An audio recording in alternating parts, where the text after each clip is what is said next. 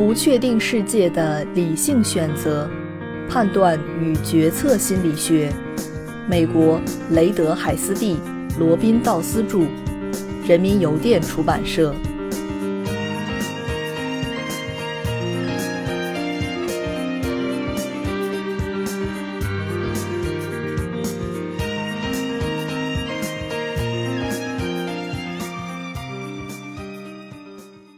第八章第八节：改变我们的想法。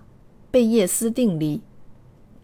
在考察一个假设是否成立时，我们会不时接收到一些新的信息。这时，我们在判断中的一个常见问题就出现了：我们需要调整关于该假设成立可能性的判断。我们来看看内科医生感兴趣的一个问题，即医生和患者。到底如何解读医学检查结果所呈现的新信息？四十岁以上妇女乳腺癌患病率为百分之一。广为应用的 X 光透视检查会对百分之十未患乳腺癌的妇女报告出阳性结果，也对百分之八十真正患乳腺癌的妇女报告出阳性结果。那么，一个在此年龄段得到阳性检查结果的妇女？其真正患乳腺癌的概率是多少呢？当 David Eddy 问在一线工作的内科医生这个问题时，一百人中居然有九十五人回答，大约百分之七十五。这个估计错得离谱。对于这些每天都要做此类判断的内科医生而言，此判断反映了他们在真实情境下根据 X 光检查结果所做出的判断。这个错误的确太大了。正确答案是多少？大约百分之七，比那些内科医生的估计低了一个数量级。计算正确答案需要用到代数方法。如果我们学过概率论，那么不难看出下式可用于解决这个问题。原问题为我们提供了需要代入等式右边的所有概率，包括检查前患癌症的概率等于零点零一。得到阳性结果并确实患癌症的概率零点八，显示阳性结果患或未患癌症的概率零点一零七。最后一项零点一零七这个数据需要一些计算才能得出。如果一个人患癌症，那么结果是阳性，患有癌症的概率是零点零零八；如果一个人未患癌症，那么阳性结果且未患癌症的概率是零点零九九，因为人只可能患或未患癌症，那么我们将这两个概率相加即得结果：零点零九九加零点零零八等于零点一零七。我们将所有数据代入右边等式，得到结果约为零点零七。这个有名又有用的公式用于解决在给定条件下调整判断的问题。它被命名为贝叶斯定理，以纪念 Thomas Bayes，一位在得到上帝有所作为的丰富证据以后，试图以理性方法来评估上帝存在的概率时，以代数方法得出此公式的英国牧师。当人们收到新信息并试图更新关于该事件的看法和判断时，会产生什么系统偏差呢？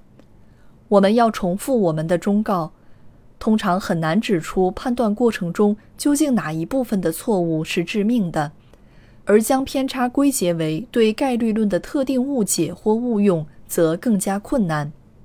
在 Eddie 的 X 光检查例子中，我们可以把错误描述成未能考虑到的另外一种可能，忽视了即使假设不成立。支持假设的证据也可能出现的可能性，其上例中的结果是阳性但未患癌症的概率经常被忽略。关注凸显信息是我们在注意和推理时普遍存在的一个习惯，这甚至可以归因于那些可得到的凸显信息带来的普遍偏差。正是这种信息支配着我们的判断。第二种错误是。忽视了单一事件发生的基础概率。我们在这之前已经遇到过忽视基础概率的坏习惯，其中最明显的例子是章节五点八中对 Penelope 主要研究领域判断的错误，以及对工程师和律师的职业判断的错误。人们之所以犯这些错误，是因为其判断依据的是对各种人的性格概述和社会刻板印象。但如果根据概率论而非心理学给这个错误赋予一个概念的话，我们会说这是由于人们忽视基础概率或对其利用不足。这里有 Bar Hillel 提供的另一个例子，在这个例子中，基础概率很明显被忽略了。某城有两个出租车公司，根据他们各自出租车的颜色，分别命名为蓝色和绿色公司。在所有出租车中，百分之八十五的出租车是蓝色，百分之十五是绿色。一辆出租车涉嫌一桩深夜肇事逃逸案。目击者事后确认那辆车是绿色的。法庭测试了该目击者在夜间视觉条件下辨别蓝色和绿色出租车的能力，发现他在百分之八十的次数中能够正确辨别各种颜色，但百分之二十的次数却与另一颜色混淆。那么，你认为肇事车辆如目击者所言是绿色的概率是多大呢？让我们将这些信息依据贝叶斯定理一一呈现。在此问题中，最重要的基础概率是道路上蓝色、绿色出租车的比例，这应该成为判断的起始点。在所有证据呈现之前的先验概率，Bar Hillel 发现，当他将此问题呈现给不同群体的人时，人们普遍都忽视基础概率。当人们听到具体的目击证词时，基础概率便黯然遁入背景之中。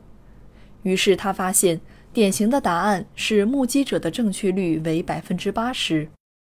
人们并未根据基础概率信息进行调整。如果我们将这些数字带入贝叶斯定理的公式中，我们可以得到正确答案是零点四一。我们需要承认上一问题的陈述有模糊之处。目击者是否在百分之十五绿色出租车的条件下接受测试，从而使准确率已在后验概率的基础上得以调整？进一步讲，除了问题陈述中的信息以外，还有其他解释，即读者可能将自身经验得来的关于出租车、交通事故、目击者等多种信息加入问题表征。然而，并没有直接证据证实有人构想出这些备选表征，除了那些想通过考虑备选表征来批评 Bar Hillel 结论的专家。事实上，本书作者之一收集的未发表数据大体与 Bar Hillel 的解释一致，即大学生按照前面呈现的贝叶斯公式来理解这个问题，但忽略了基本概率信息。如何补救这些错误呢？第一，我们在章节五点十中指出，在陈述问题时，若将基础概率与结果紧密联系在一起，特别当这种联系是因果关系时，人们更可能在决策中考虑基础概率。Bar Hillel 提出一个关于出租车问题的新表述：警察的统计数据表明，在由出租车造成的交通事故中，百分之十五的肇事车为绿色。基于这种因果联系，大多数人表征问题时使用了基础概率来调整目击者识别的准确度，尽管调整得并不充分。这些发现也许可以证明，人们本能的倾向于依据情境中的因果关系进行判断是有其潜在道理的。我们推测，依据情境中的因果关系进行判断。可能是人们弄清楚事件之间大部分重要关系的直觉性途径。当我们需要做预测、诊断或更新情境模型时，这条途径尤为重要。然而，仅靠自发的基于情境的推理并不够。当采用这种判断模式时，我们讨论过的大多数概率错误仍然存在。第二，利用如上所示的代数符号表征问题。会对判断的结果产生重大影响。现在，在医疗诊断情境中，会有软件为医生提供决策帮助。先询问医生对相关先验概率和证据诊断力的估计，然后计算事后概率。这些系统在重复的临床判断情境中改善了医生的判断。尽管医生的直觉推理和系统的反应形式间仍存在一些心理层面上的不匹配，人们仍然很难估计假定条件或疾病不存在时仍发现证据的条件概率。但如果一个要做判断的人能按照贝叶斯公式慎重地阐述问题，并列出所有相关信息，其表现就会得到改善。即使这个人仅用这个公式来组织其思维，而非用于计算，我们基于以下原因，仍认为其会有行为表现的提升：第一，能够识别问题的不完全或模糊描述；第二，考虑到计算时所需要的不明显信息；第三，有动机去搜寻某些特殊信息，以及去思考与假设不一致的信息。第三，也是最有帮助的，我们建议利用图表来表征情境，引导信息搜索、推断和计算。要注意，按因果和时间顺序来画概率数，通常是最好的。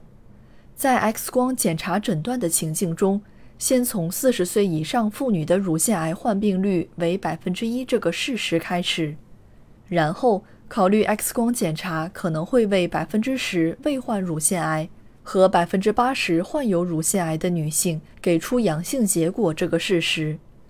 那么，一位此年龄段的检出阳性结果的女性确实患有乳腺癌的概率是多少呢？最后。我们提醒大家从频率的角度来思考情境，例如考虑一千个妇女接受了检查，然后遵循相关条件来进行思考。连贯的、理性的进行概率推理，不仅仅是一个课堂作业的问题。我们会越来越多的遇到那些在法院、医院、金融机构中以概率数值呈现的概率证据。想想看，在辛普森刑事和民事审判中，关于 DNA 匹配血型证据的旷日持久的争论，或者下面某女记者在其乳房内发现肿块后，向她的外科医生们咨询的故事。我希望你去做个 X 光检查，这是乳房检查的一种新方法。这方法准吗？他耸了耸肩，可能跟其他片子的准确率差不多吧，你知道的。接着，他警告说：“即使结果是阴性，就是说肿块不是恶性的，想要确认的唯一办法还是切除肿块，然后在显微镜下查看。”于是，这位妇女与她的丈夫讨论了一会儿这个问题。医生说了什么？他希望我做一个 X 光检查，之后无论结果如何，都要把肿块切除。那干嘛还要先做 X 光啊？这得按顺序吧？我觉得，医生说百分之八十五的时候它都是准确的，所以我们先安排个时间去做个热谱图。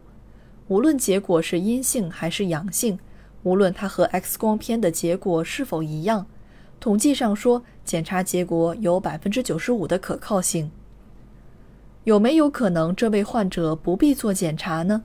或者有没有可能无论检查结果如何？他都不需要去做肿块活体检查呢。